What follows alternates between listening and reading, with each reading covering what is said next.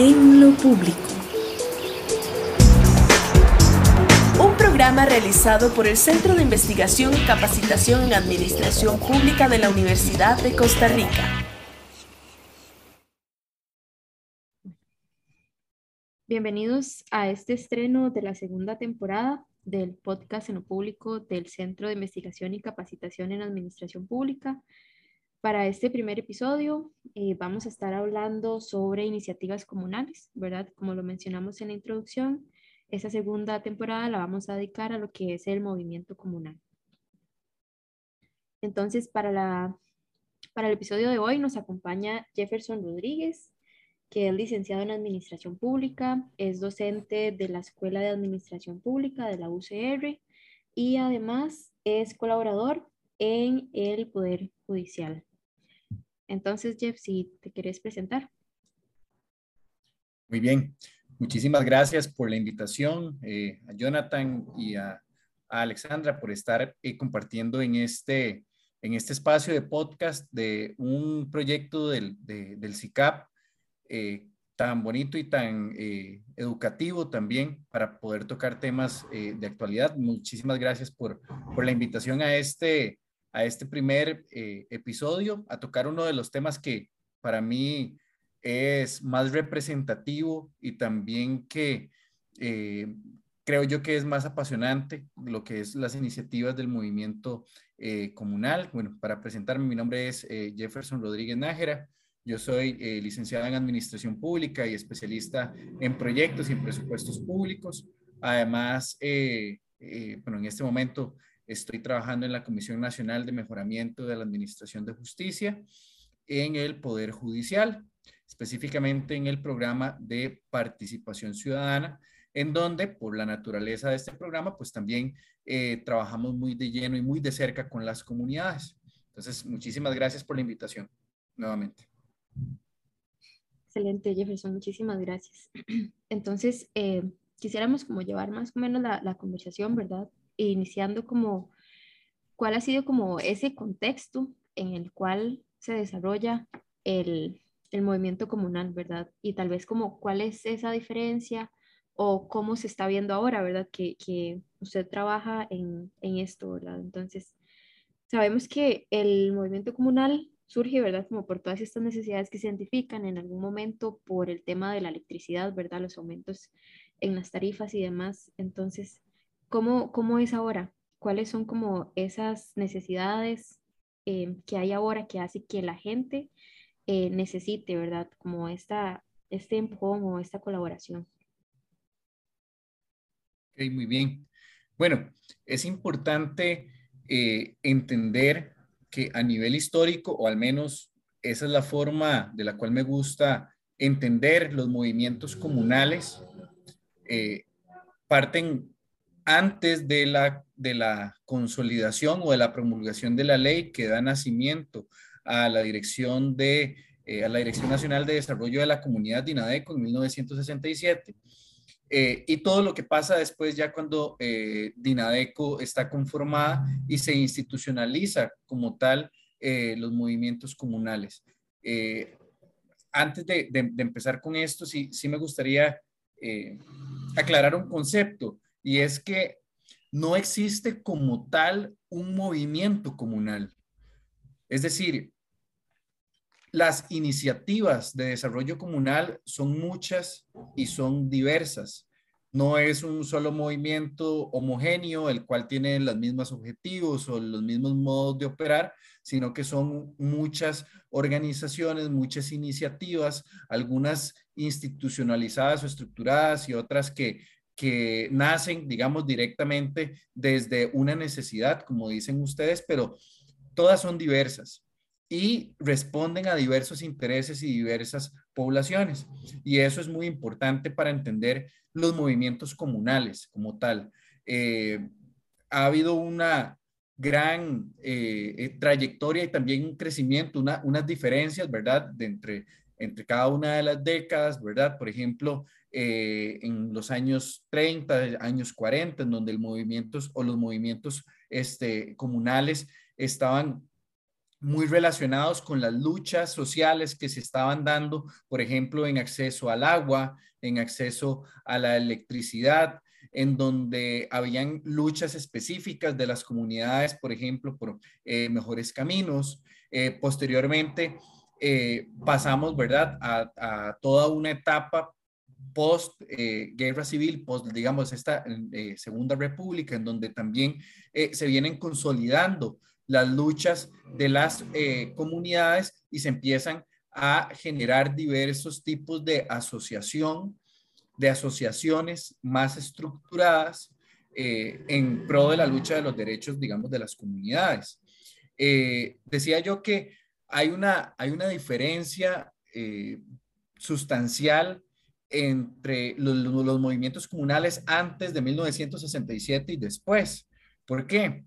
Porque una vez de que se institucionaliza la Dirección de, Nacional de Desarrollo de la Comunidad o DINADECO, fue un golpe, digamos, un poco eh, eh, duro y esto, pues acá voy a entrar, esto es un podcast, entonces voy a entrar con mis opiniones personales también. Este, se institucionaliza el, el, eh, los movimientos y de alguna u otra forma hace que todos estos movimientos de luchas sociales empiecen a depender del Estado. Mucho desde ese objetivo o esa óptica del Estado benefactor, en donde el Estado nos provee como sociedad de todo lo que necesitamos para subsistir y que nada más somos receptores casi que eh, eh, ahí inactivos, ¿verdad? Eh, receptores de, los servicios sociales que nos va a ofrecer este Estado benefactor o este Estado padre, como algunas, algunos autores lo han, lo han denominado. cuando se genera esta estructura administrativa institucional, se parte de una eh, concepción de que los movimientos comunales sí necesitan ayuda, necesitan apoyo, necesitamos articular la oferta institucional para ofrecer a las, asociaciones de desarrollo, bueno, y a todos estos movimientos, pero eh, lo que genera a largo plazo es que muchos de estos movimientos eh, hayan dependido directamente del digamos, de los apoyos que se iba a dar de ahí eh, eh, Dinadeco. Y ya no estaban, digamos, de una manera autosostenible realizando eh, sus luchas o realizando, digamos, los trabajos por sus diferentes frentes, digamos, de acción. Eso es un sesgo que hemos acarreado durante los últimos años, inclusive hasta ahora. Hay muchísimas organizaciones comunales que si bien es cierto, les beneficia tener lo que son los eh, eh, ingresos económicos que vienen por parte de la institucionalidad pública, eh, las iniciativas, no se organizan si esto no sucede. Es decir, si no hay un rédito económico, si no hay una inyección de fondos por parte de INADECO, pues como comunidad no podemos hacer nada. Ustedes no, no se imaginan cuántas veces en diferentes espacios comunales por ejemplo, hace, hace años, en 2016, cuando eh, inicié a trabajar en el programa de desarrollo municipal del CICAP, eh, hicimos, estuvimos presentes en la construcción de el, Plan Nacional de Desarrollo de la Comunidad y en muchas eh, comunidades lo que nos decían las asociaciones de desarrollo es, bueno, necesitamos más apoyo, es que aquí no se generan iniciativas, actividades, porque Dinadeco nos, nos ha dejado este, olvidados o la institucionalidad no se ha vuelto a acordar de nosotros o no sabemos cómo presentar proyectos para que nos den fondos. Pero yo me pregunto hasta qué punto esto va con la naturaleza de los movimientos comunales. Los movimientos comunales en un inicio eran sostenibles y autosostenibles. Además, eh, generaban sus propios recursos, y generaban sus propias iniciativas de, alguna manera independientes de los intereses del Estado, porque eran frentes de lucha. Entonces, este, posterior a, esta institucionalización de los movimientos comunales, de las asociaciones de desarrollo, de las asociaciones integrales de, desarrollo, eh, bueno, eh, realmente tenemos una agenda eh, propia, una agenda comunal, o es una agenda institucional también hasta dónde llegan esos límites, cómo definimos esos alcances y eso es una, una de las principales diferencias, ¿verdad? Y tal vez como retos que hay eh, en este momento y que enfrentan eh, los movimientos comunales. Cómo recuperar un poco de esa autonomía y también de esas formas de generar política, de generar política pública, política pública local, este, sin necesidad de depender de la institucionalidad pública. Porque además, para nadie es un secreto que, por ejemplo, a partir de hace unos años, eh, los diferentes formatos y formularios que solicita INADECO para presentar proyectos no pueden ser eh, completados por personas, digamos, que tengan una formación este, básica, sino que requieren de conocimientos técnicos complejos y esa no es la realidad de nuestras asociaciones de desarrollo. Ok, ahí tal vez este, hay que, bueno, mencionar o recalcar, ¿verdad? Cómo antes entonces nacen, ¿verdad? Desde un movimiento, como usted dice, de lucha, donde yo me proveo mis cosas y después tal vez tiendo a caer en lo que es este, una dependencia, ¿verdad? Una dependencia de ese Estado que me va a estar ayudando, eh, donde hay una institución ahora que me va a dar este, capacidad técnica tal vez o me va a dar fondos, pero yo bueno, creo que es importante también que a partir de ciertos años para acá, por ejemplo los años 60, como dice usted, se le da el cierto protagonismo a lo que son las organizaciones comunales en cuanto a los proyectos e iniciativas que tuvieron y cómo esto logra, empezar, eh, logra que se empiecen a satisfacer necesidades reales. O sea, son proyectos e iniciativas planteadas desde las necesidades reales de una comunidad. No es yo que llego como una institución y digo aquí lo que funciona o lo que se ocupa es esto, y no son las mismas personas de la comunidad, ¿verdad? Que ya ahora se agrupan, ya ahora se forman y plantean esas soluciones. Y en algunos casos, algunas también instituciones em, o lo que viene siendo el, el, Estado se aprovecha hasta cierto punto, no sé si está bien, pero de que incluso les puede salir hasta más barato que lo haga una, una organización comunal los fondos pueden ser tal vez ahí un poco más susceptibles y tal vez con eso.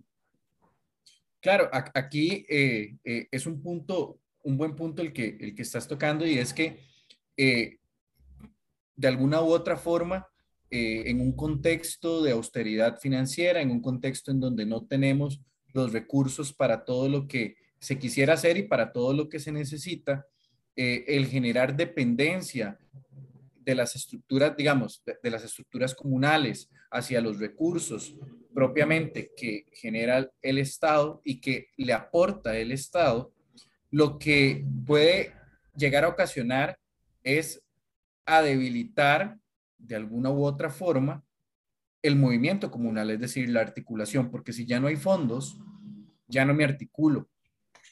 Y en un contexto en el cual eh, estamos pues limitados de, de, fondos, se han recortado los fondos que van a Dinadeco eh, y además eh, hay necesidades que cada vez son mayores, pues necesitamos repensar cómo estas organizaciones comunales pueden volver a ser autosostenibles y, financiada, y, financieramente, además con modelos interesantes. Recuerdo que, bueno, como parte de, de, de, las diferentes iniciativas en las cuales participé cuando eh, el programa de desarrollo municipal estaba en funcionamiento en el, en, el, CICAP, también en el programa de asesoría técnica e inclusive en el mismo laboratorio de innovación pública de la Escuela de Administración Pública. Este, la mayor parte de, de, de iniciativas iban dedicadas hacia generar las capacidades organizativas de las asociaciones de desarrollo para que éstas pudieran tener actividades productivas. Y esto es muy importante. Realmente, eh, hay casos de éxito, por ejemplo, eh, los casos de asociaciones de desarrollo en San Carlos, en La Fortuna, en donde, por ejemplo, administran eh, restaurantes y, entradas a sitios turísticos y que esto les permite generar recursos para invertir en la misma comunidad o asociaciones específicas en Cahuita, en, Puerto Viejo, en Talamanca, en donde también a través de actividades productivas específicas, como por ejemplo eh, administraciones de, de, algunas partes de, de turismo, de parques nacionales, este, les ha permitido generar inversión pública dentro de las comunidades. Y esto es realmente lo que es deseable para todas las organizaciones, tanto viéndolo desde un punto de vista financiero, es decir, no podemos dejar que el movimiento comunal siga dependiendo únicamente de eh, eh, los fondos que se le da eh, como el Estado, además por un tema de autonomía. La autonomía de, los movimientos comunales, de las asociaciones para definir eh, sus objetivos sin depender presupuestariamente de DINADECO es importante para asegurar realmente que exista una autonomía en la elaboración de sus objetivos, en la eh, en, llevar a cabo sus actividades propiamente, siempre cuidando, ¿verdad?, esa naturaleza jurídica que tienen eh, eh, las asociaciones de desarrollo y que es importante, ¿verdad? Siempre se deben al, al, pueblo, a las comunidades, a las personas que están como parte, que forman parte de sus, eh, propiamente de sus comunidades. Este, hace poco, bueno, hace unos años, en el 2018, de hecho, se estuvieron llevando, bueno, se estuvo llevando un, un proyecto con Innovap y con The Trust for the Americas, que es la fundación de la OEA acá en, en la región, el cual se llamaba eh, Redes de Colaboración para la Innovación Local. Eh, este proyecto fue muy interesante porque agrupó a 15 eh, municipalidades que se encontraban fuera del gran área metropolitana, bueno, 15 municipalidades porque fue ese el mecanismo que utilizamos para llegar a, las comunidades, pero bueno, se tuvo la participación de personas que estaban en las distintas asociaciones de desarrollo. Y fue muy interesante ver la gran cantidad de iniciativas e ideas a nivel económico que se pueden generar de una comunidad para satisfacer sus necesidades y para resolver sus problemas sin necesidad que medie la, eh, el financiamiento, digamos, propiamente de una entidad estatal muchas veces eh, es como un problema más como de articulación, ¿verdad? Como cómo yo logro llevar esas ideas, esas iniciativas a entes o instituciones, tal vez no instituciones, pero eso como eh, entidades que realmente se preocupen o vayan a hacer una buena gestión de esa iniciativa. O sea, la idea está, lo que falta es como materializarlo, porque usted va a cualquier comunidad y dar soluciones de cómo arreglar no sé, si no necesito luz o necesito X cosa, ellos tienen la idea, más no las herramientas para poder concretar eso y ahí es donde entra como ese papel de... Como esa dependencia de esas instituciones, ¿verdad? Como deben la mano porque no sé cómo hacerlo, tal vez. Sí, creo que ahí eh, Jeff toca también un punto que es como muy importante, ¿no? sé, que es la innovación. Y también eso es uno de los principales motivos por los cuales Jefferson está acá hoy, porque en lo que es innovación, él tiene mucha experiencia y trabaja en el laboratorio de innovación de administración pública, ¿verdad? Entonces, tal vez ahí, cuando yo hago, por ejemplo, una comunidad quiere hacer una iniciativa y para que sea catalogada como algo innovador, ¿qué elementos, qué factores o qué, cómo buscan ustedes que eso sea planteado para que realmente eh, represente, tenga ese factor de innovación? Bueno, eh, desde, desde el laboratorio de innovación en los diferentes programas que se han realizado, actividades y proyectos, eh, hay ciertas, eh, ciertos elementos que se deben de tomar en cuenta para definir si algo es innovador o no, ¿verdad? el hecho de que resuelva un problema o una necesidad, pero no de una forma tradicional. Para esto utilizamos diversas herramientas que nos llevan a eh, sacar nuestra parte creativa y que además eh, nos permiten generar también soluciones que sean de alto valor, que tengan impacto y que no se haga bajo una forma, digamos, este, eh, meramente tradicional, por ejemplo. Acá tendemos a salirnos del esquema. todo con capacitación, por ejemplo. Entonces es, bueno, hay una problemática de X, Y, Z cosa, bueno, hagamos una sesión de capacitación, listo. y, y ahí acabó el, el, tema. Entonces, eh, en el laboratorio sí se tienen diversos, eh, digamos, diversos criterios, como por ejemplo lo que es el, el, elemento innovador, es decir, el elemento creativo, el elemento de resolución de algún problema o de alguna situación de una eh, forma distinta a la que se, a, a, las tradicionales. Además, los elementos de factibilidad y de impacto en las, en las comunidades y la posibilidad de integrar a otras eh, personas o grupos o colectivos que sean actores de la comunidad o de las diferentes eh, em, que estén, digamos, relacionados con la problemática y que puedan abordar la problemática de una manera distinta. Eh, algo más integral. Exactamente. en, en esto, cada uno de los programas define también otro tipo de criterios, aquí di, como algunos criterios generales dentro de la definición de innovación, ¿verdad? Pero eh, cada uno de los proyectos genera sus propias iniciativas y variables. No es lo mismo, por ejemplo, eh, uno de los proyectos que se trabajó, que eh, se llamó Gente Emprende, que era sobre emprendimientos a nivel local, en donde se necesitaba un componente productivo importante, además de la resolución de un problema, además de toda la parte innovadora que, por ejemplo, un programa como el de redes de colaboración, que es más bien para generar eh, eh, acciones, digamos, colaborativas entre la institucionalidad, la sociedad civil, la academia y otros eh, actores en las comunidades. Y eso es importante, digamos, en este, en este punto de, de, innovación. Acá también me gustaría, digamos, resaltar, anteriormente resalté eh, como esta, esta parte, ¿verdad?, de, de, dependencia que, no está bien, ¿verdad?, y que la hemos fomentado desde los espacios institucionales, pero ligando con este tema de innovación, hay, hay una experiencia bastante interesante, eh, innovadora, me parece a mí, porque está dentro de todos los principios del gobierno abierto, es decir, de la colaboración, participación y transparencia, y que nace de una, de una institución, pero no genera dependencia. Y eso es una, una experiencia que tiene el Poder Judicial en temas de eh, justicia abierta, principalmente a través de la implementación del Servicio Nacional de Facilitadores y Facilitadoras Judiciales.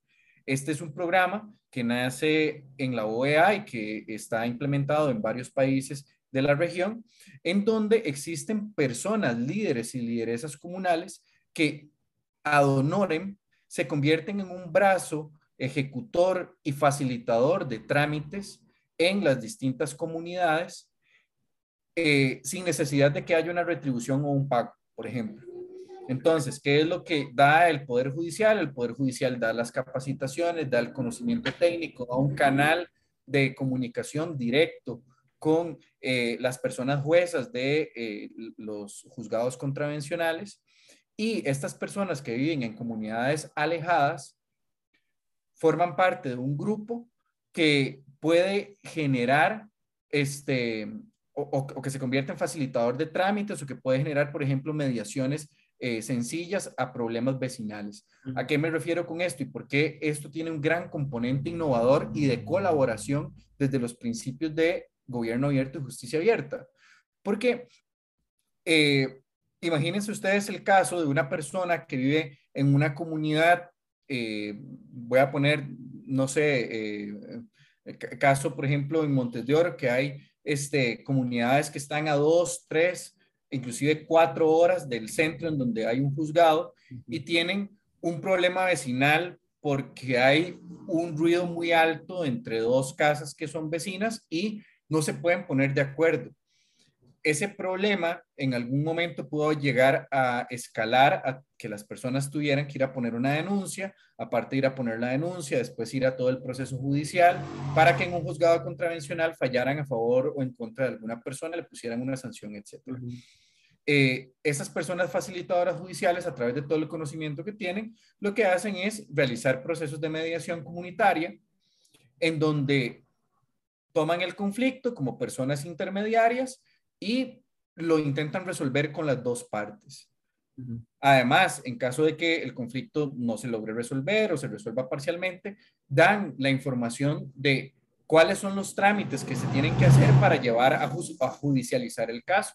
Y esto le genera muchísimos ahorros a las personas de esas comunidades que probablemente en, esto que, en esta situación hipotética que les estoy dando, hubieran tenido que ir por lo menos unas cinco veces al juzgado contravencional, en donde probablemente aproximadamente por cada una de las visitas que hicieran, les iba a tocar desembolsar más de 20 mil colones para personas que están en una condición de pobreza o inclusive de pobreza extrema.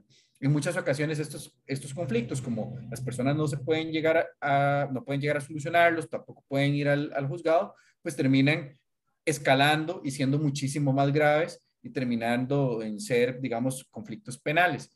De eso es lo que se trata de generar espacios en donde la comunidad y personas líderes de las comunidades generen eh, iniciativas o generen eh, eh, un espacio, digamos, apropiado para la mediación.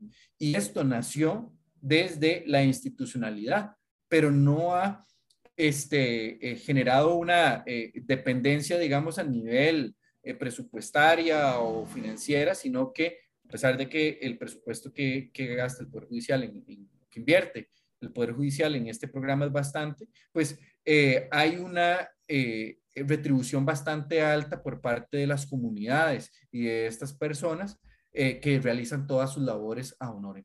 Sí, no, y también es una forma, de, como se dice, innovadora de abordar el problema porque sí, es no generar dependencia, entonces yo, ¿qué hago? Abordo el problema desde otra forma, doy una solución nueva, diferente, y tiene la parte de lo del impacto que usted también decía y lo de la integrar otros actores, ¿verdad? Ya ahora es la misma comunidad, pero generando otros vínculos con otras instancias o instituciones públicas. Exacto. Entonces, y vieran que, que es muy interesante porque eh, estas personas facilitadoras, a pesar de que están en un programa del Poder Judicial, eh, la mayor parte se han convertido en eh, gestoras, digamos, comunitarias, en personas líderes y lideresas. Bueno, ya eran líderes y lideresas comunales, pero se convierten en gestoras comunitarias en donde eh, ya no solamente tienen conocimiento sobre los trámites que hay que hacer en el Poder Judicial, sino también, por ejemplo, en migración. Tenemos una señora en Montes de Oro que es súper ejemplar porque ya se sabe casi que todos los trámites para regularizar a personas que eh, eh, no tienen documentación acá en el país y entonces eh, ella ha apoyado a todas estas personas y otros, otro montón de casos, ¿verdad? A nivel de, de, de todo el país, en donde estas han logrado apoyar, digamos, con, interinstitucionalmente, con un montón de procesos de conocimiento, capacitación, mediación y facilitación de información, que ha permitido, digamos, trascender únicamente a esta visión judicial, sino que también a una visión mucho más comunitaria. Qué importante, ¿verdad? Porque es este tema también como del, del empoderamiento, eh, que muchas veces les hace falta como, como esa mano para que, como para que haya una mayor, eh, como una ampliación, ¿verdad? Del, del, del servicio y, y demás viene como importante este tema también como de la autogestión, ¿verdad? Que al tener esa persona mediadora, facilitadora, eh, fortalece la autogestión de las comunidades, ¿verdad? Ya esta señora sabe de temas de migración, ¿verdad? Eh, ampliando esos conocimientos, ¿verdad? Va a haber como tal vez esta disminución, como en esa misma dependencia que, que veníamos hablando, ¿verdad? Más un tema de autogestión donde hay este mayor mayor participación incluso de las personas, ¿verdad? Eh, es importante también, me parece, por un tema de gestión de recursos, ¿verdad? Que es ese tema de, de, que les damos plata, ¿verdad? Eh, pero cómo llevan a cabo las iniciativas, ¿verdad? Eh, cómo gestionan los recursos, que es un, un tema importante también en, en, el ámbito comunal y local. Es escalar un poco más la, la articulación que tal vez ya había y no solo en un tema, porque ah, yo siento que cuando la gente se le habla de innovación, la mayoría de veces plantean cosas desde el emprendimiento y desde cómo yo hago algo. De hecho, yo lo veía en unos documentos cuando nos pusimos a buscar información, ¿verdad?, sobre lo que son iniciativas comunales y todas las iniciativas que hablan de innovación o que son innovadoras son las que hacen desarrollo económico para la comunidad, pero no todas se ven reflejadas en el factor dinero, o sea, el, lo que es la gestión de, de los recursos humanos. el tema este, ambiental también, cultural. Totalmente, o sea, es, escalar un poco más allá y no encerrarse solo en eso. Y de hecho, en los documentos los, los ejemplos que vienen son, por ejemplo, eh, hay un hub comunal en Santana, entonces es como que personas se van a reunir eh, que tienen un emprendimiento o les ayudan a gestionar un emprendimiento y se hace como una cadena de producción en la zona. Y todas van muy relacionados a, a, ese tema. Entonces yo creo que a veces hace que las personas que tal vez están buscando información o quieren hacer algo innovador, digamos, en su comunidad, caigan en el error de que tengo que hacer plata. Tengo que hacer dinero, tengo que generar desarrollo económico. Y yo veo que la innovación o los proyectos innovadores, realmente, por lo menos los que se trabajan, por ejemplo, en lo que es el laboratorio o esto que nos menciona Jefferson, va en un desarrollo más integral de la comunidad y lo que busca realmente un desarrollo humano. Entonces, que son, ¿verdad? Todos los factores que me llevan a mí como persona y no solo como personas, eh, como individuos, sino como una comunidad. Como una comunidad. Ajá. Y ahí es importante, bueno, no sé, Ale, si, si quiere pasar con esa pregunta que, que estuvimos formulando de la participación. Sí, queríamos hacer como una pregunta más directa, ¿verdad? Sobre cómo podemos lograr una participación más consciente, más activa de las personas de la comunidad, ¿verdad? Eh, como del gobierno, del gobierno local, otras instituciones, ¿verdad? Más como un tema de articulación. ¿verdad? Como de participación y esta articulación que sea como efectiva en estos programas de desarrollo de iniciativas locales. ¿O qué les ha funcionado? ¿Cómo ustedes lo han, lo han logrado hacer? ¿Cuál ha sido? Yo sé que no hay como una... Una receta Ajá, mágica. una receta de que, ok, siendo A, B y C siempre va a funcionar, pero con todas las iniciativas en las que usted ha participado, igual es que todas las comunidades son muy diferentes, pero ¿cómo yo, ejemplos, ¿cómo yo puedo lograr entonces esa participación consciente? Claro, eh, empezando por lo que, lo que vos estás diciendo, de que las comunidades son muy diferentes cada una. Eh, yo creo que hay comunidades en donde la propia dinámica, inclusive la situación geográfica, afecta en cómo eh, se articulan y en cómo se organizan en torno a un problema o situación, por ejemplo. Y esto puede ser un sesgo, digamos, que, tenga, pero es desde la experiencia que he tenido. En las comunidades en las que existe, eh, existen, digamos, como conjuntos, de barrios o casas que están pegados y que hay varios seguidos, es muchísimo más fácil generar acciones de, digamos, a, nivel comunal o convocar inclusive a las personas a una actividad, porque existe un reconocimiento y una autoidentificación y una generación de una identidad, digamos, comunitaria entre las personas que, viven. Es decir, yo conozco quién vive a mi lado, eh, pero no solamente conozco quién es, sino también me relaciono con esa persona y eh, reconozco de alguna forma que el bienestar de esa persona no es ajeno al mío, sino que en tanto la comunidad y esas personas estén bien, yo voy a estar bien, mi comunidad va a estar bien. Eso es muchísimo más complicado en comunidades en donde las casas están muy dispersas, por ejemplo, o en comunidades en donde hay fincas y las fincas evidentemente pues tienen una gran extensión de, de terreno en donde no hay casas eh, que puedan generar, digamos, algún tipo de, cohesión o, de identidad comunitaria. Entonces, cada una de las comunidades es distinta, cada una de las experiencias para trabajar son distintas, inclusive de las convocatorias y de cómo, y de cómo llegar, digamos, a cómo llegarle a una comunidad. En este sentido, yo creo que lo principal eh, es realmente identificar esas características de las comunidades, identificar también a las personas que de alguna u otra forma eh, son ya por naturaleza líderes y lideresas comunales, porque estas personas que son reconocidas, que son eh, ya, eh, tienen, digamos, un bagaje, tienen una experiencia, tienen como dicen, un derecho de piso ganado con la comunidad, son en gran medida las responsables de que una iniciativa funcione o no. Y tal vez, tal vez el, concepto, el mejor concepto no es que sean responsables, sino que son las que potencian estos procesos. Igual que en cualquier proceso, digamos, en donde haya que trabajar con múltiples actores, acá es importante hacer un análisis de esos actores, de las personas que están reticentes a un tema, de las que pueden ser potenciadoras, de las que están neutras, pero pueden cambiar de posición según eh, las situaciones. Y eso nos puede ayudar, por ejemplo, a generar espacios de participación muchísimo más estratégicos y conscientes. Ahora, hay, una, hay, una, hay un gran cuestionamiento en todo esto y es que no hay una respuesta o una receta de cómo lograr que realmente las personas participen en actividades comunales. Y esto principalmente hablando, por ejemplo, de personas jóvenes. ¿Cómo hacemos para que las personas jóvenes se eh, eh, matriculen, por ejemplo, en las actividades comunales o se metan al CCPJ o puedan eh, incidir en los espacios de toma de decisiones de las comunidades, de las municipalidades?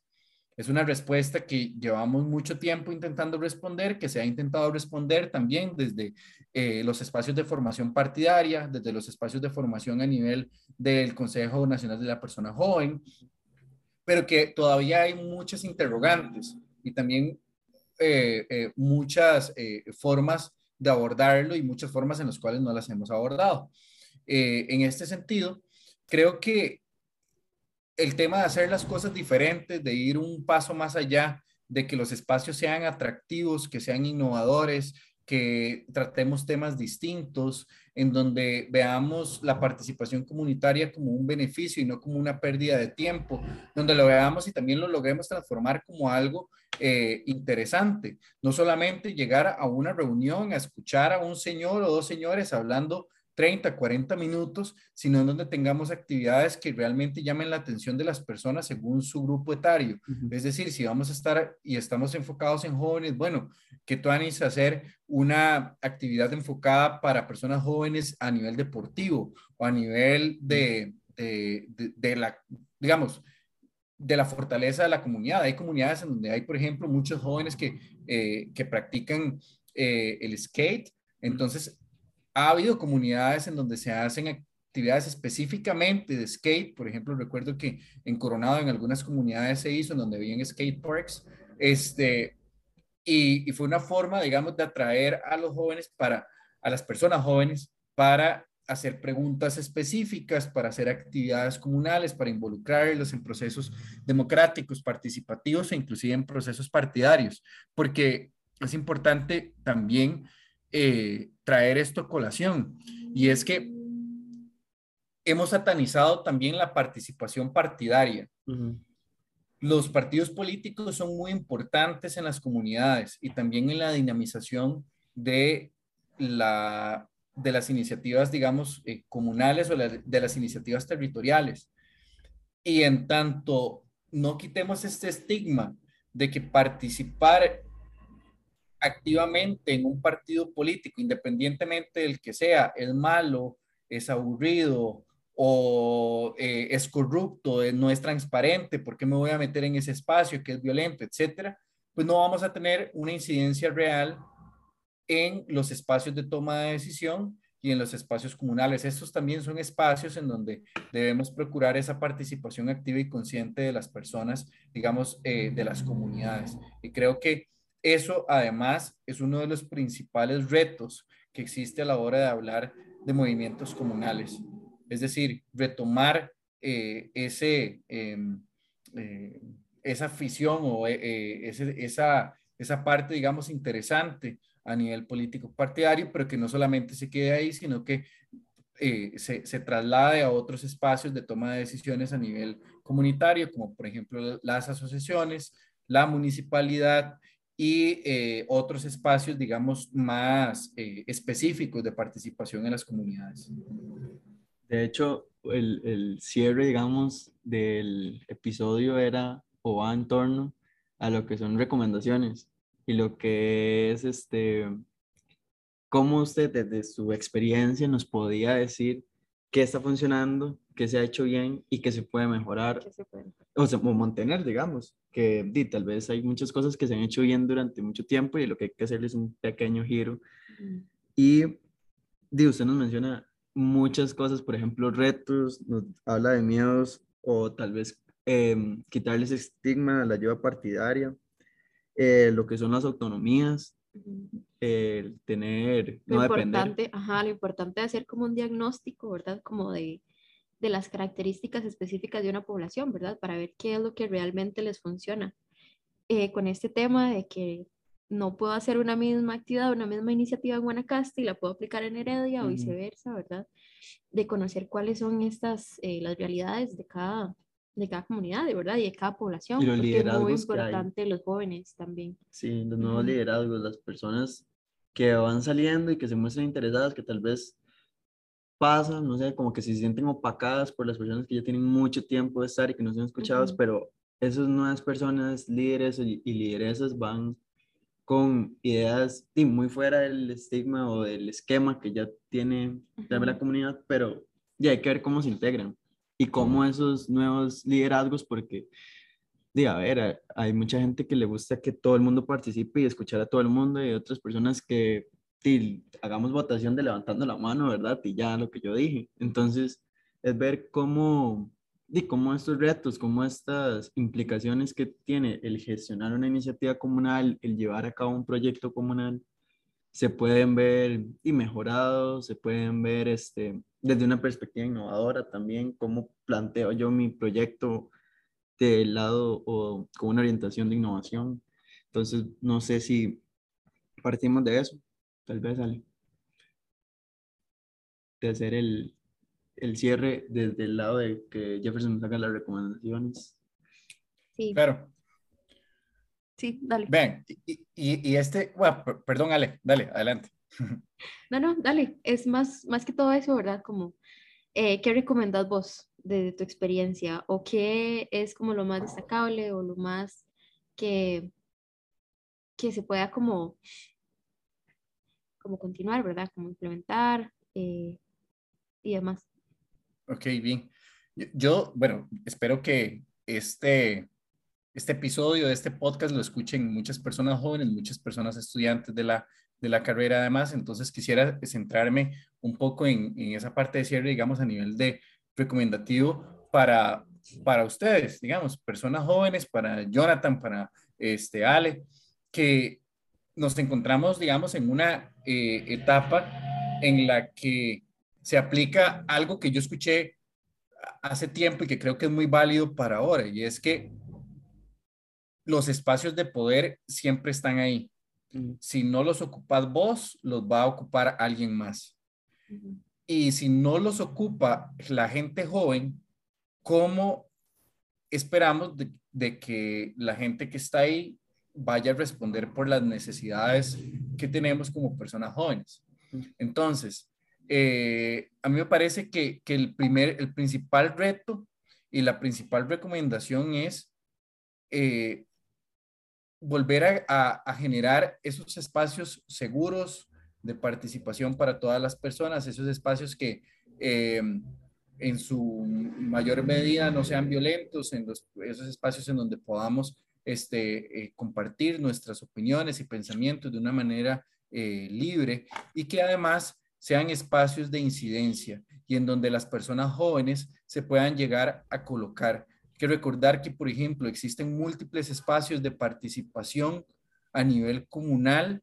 Están las asociaciones específicas, las de desarrollo, tenemos eh, todo el tema de las diferentes comisiones que existen en las municipalidades, el Comité Cantonal de la Persona Joven, el Comité Cantonal de, de Deportes y Recreación, y muchos otros espacios, inclusive hasta ONGs, eh, o, partidos políticos, etcétera, que tienen estructuras en las cuales nosotros y nosotras podemos participar.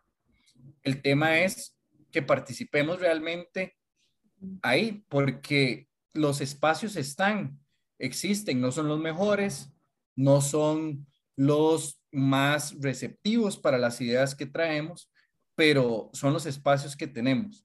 Y si no participamos activamente en esos espacios, pues alguien más lo va a hacer por nosotros y no precisamente alguien que vaya a coincidir con los intereses eh, que tenemos y los objetivos que tenemos para nosotros como, eh, como sociedad. Además, como personas, eh, ya sea administradores, administradoras públicas o cualquier otra carrera, ¿verdad? Que, que, que estén estudiando. Bueno, la retribución a las comunidades, a esos espacios vitales en donde, en donde habitamos es muy importante, no por un sentido patriótico, simbólico, que la verdad a mí en lo personal me parece muy desagradable.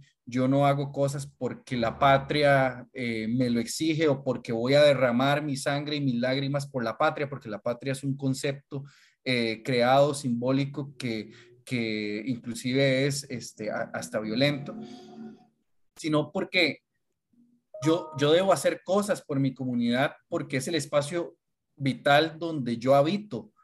Y en tanto las personas que me rodeen estén bien, yo voy a estar bien, mi familia va a estar bien y el entorno, el ambiente, el ecosistema va a estar bien.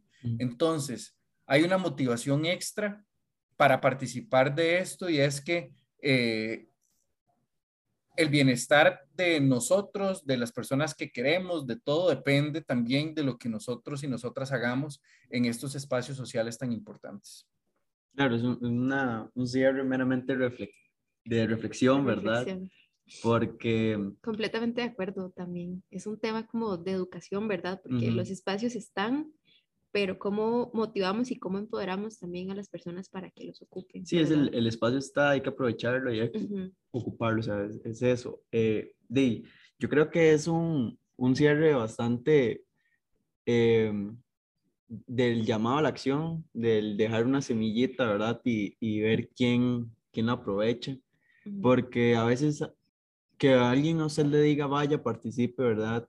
es como, sí, está bien, pero cuando una persona que ha estado inmersa durante mucho tiempo, porque Jeff es una persona muy joven y si lo escucharon hablar, habla desde una experiencia que usted dice impacta, ¿verdad? Está involucrado en demasiados procesos, estado involucrado en demasiadas instancias y si Jefferson está ahí y Jefferson nos puede hablar a nosotros desde esa experiencia, usted también lo puede llegar a hacer. Usted también puede llegar a estar ahí, puede tener esa incidencia en su comunidad o otras comunidades. Em, tal vez hacer como un resumen de lo que pasó hoy, que fue hablar de innovación, que Jeff nos da varios conceptos, nos dice que es salirnos de una solución típica, eh, no tradicional, donde tenemos que fomentar la creatividad, eh, buscarle la factibilidad, el impacto a lo que yo vaya a hacer o la iniciativa, ¿verdad? ¿Qué es lo que tiene? Y cómo yo puedo hacer que todo eso que yo busco, que me dé una solución, se genere de una forma integral, que hayan otros actores y no tener que acumular todo ese poder y todas esas acciones, ¿verdad? Que todo recaiga en una sola o institución o persona o, o lo que sea. Eh, es importante también, Jefferson nos mencionaba de, de, no hay que una receta para hacer una iniciativa, no todas las comunidades son iguales. Eh, hay que saber muy bien dónde usted está, dónde va a llegar, cuáles son las condiciones de esa comunidad. Y algo que sí dice que es muy importante es saber identificar a quiénes son los líderes y lideresas comunales, ¿verdad? Para que en, dime, me muevan la comunidad y tal vez regar un poquillo la bola, se puede decir, y ver cómo empezamos a, a, a trabajar con esas personas que ya son herramientas que están ahí.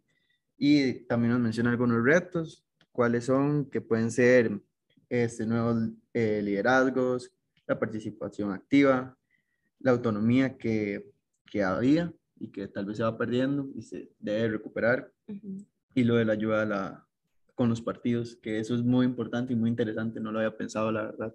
Sí. O sea, uno se tiende a satanizar mucho eso, ¿verdad?